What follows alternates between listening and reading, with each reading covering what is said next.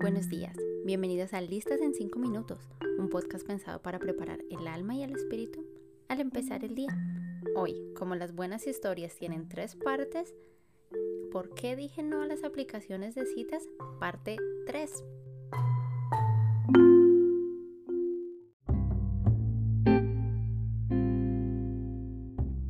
Siguiendo con el hilo conductor del anterior episodio, que si no lo has escuchado te invito a que vayas ya y lo busques, hoy seguiré exponiendo razones por las que dije no a las aplicaciones. La siguiente de ellas es porque se juzga por la apariencia física. Veamos qué dice la Biblia primero acerca de esto, en el primer libro de Samuel capítulo 16 versículo 11. Dice, pero el Señor le dijo, no te fijes en su apariencia ni en su elevada estatura, pues yo lo he rechazado. No se trata de lo que el hombre ve, pues el hombre se fija en las apariencias, pero yo me fijo en el corazón. En este contexto, Samuel, un profeta que había escuchado la voz de Dios de manera audible desde los 12 años, es enviado por Dios para ungir al próximo rey de Israel. Sin embargo, él decide usar sus ojos físicos como recurso para intentar comprender la mente de Dios al encontrar al nuevo rey. A él le pareció que este nuevo rey debía tener las mismas características que el anterior, un tipo alto y con el prototipo de gladiador de Hollywood. Sin embargo, Dios le dice, un momento, eso no es lo importante, soy yo quien conoce el corazón de todos. Y entonces el profeta de Dios tuvo que seguir buscando y terminó consagrando como rey al que físicamente tenía menos posibilidades. Con esto en mente, te pregunto, recuérdame cuál es el primer filtro que se usa en las aplicaciones. ¿No son las simples fotografías acaso? La verdad es que juzgamos y somos juzgados en primera instancia por nuestra apariencia física y esto no es para nada una garantía de éxito en una relación. Ponte a pensar cuántas de las parejas de éxito que conoces en un principio ni siquiera se atraían físicamente, sino que al desarrollar una amistad notaron compatibilidades en ciertos aspectos y entendieron que podían hacer un buen equipo en el futuro.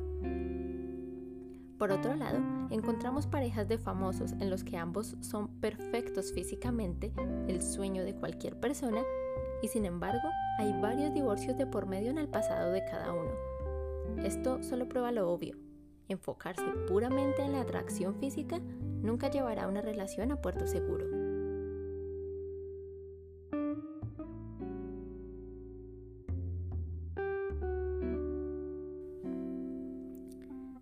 La siguiente y última razón que te voy a compartir es porque el corazón determina el rumbo de tu vida. Encontramos en Proverbios capítulo 4 versículo 23, leyendo la nueva traducción viviente, dice, sobre todas las cosas cuida tu corazón, porque éste determina el rumbo de tu vida. Es que, sin duda, exponerse al mundo de las citas es exponer el corazón. No olvidemos que todos, tanto hombres como mujeres, podemos ser muy hábiles con las palabras y las acciones con tal de obtener lo que queremos de alguien aun si ese algo es simplemente aprobación, afirmación o admiración.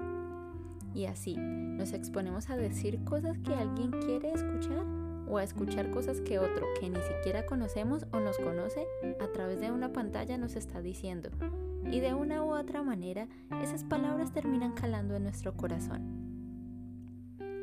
Es como exponer una joya muy valiosa en un mercado de inexpertos esperando a que no sea maltratada o golpeada es igual de prudente que poner en un jardín de niños tu recuerdo más valioso con la esperanza de que será bien tratado o apreciado.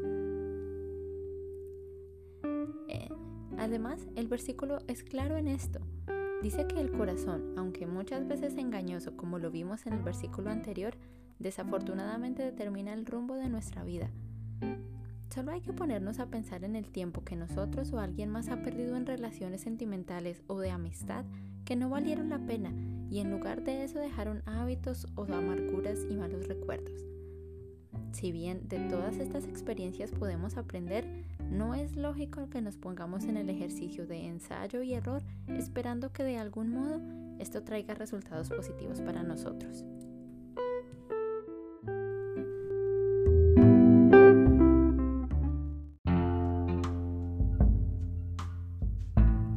Aquí llega el episodio del día de hoy. Muchas gracias por escucharme. Recuerden que me pueden seguir en Instagram con la cuenta arroba con una sola R. Allí estaré muy feliz de recibir su feedback, sus comentarios acerca de qué les pareció esta trilogía, acerca de las aplicaciones de citas. Y nos vemos en un próximo episodio. Muchas gracias.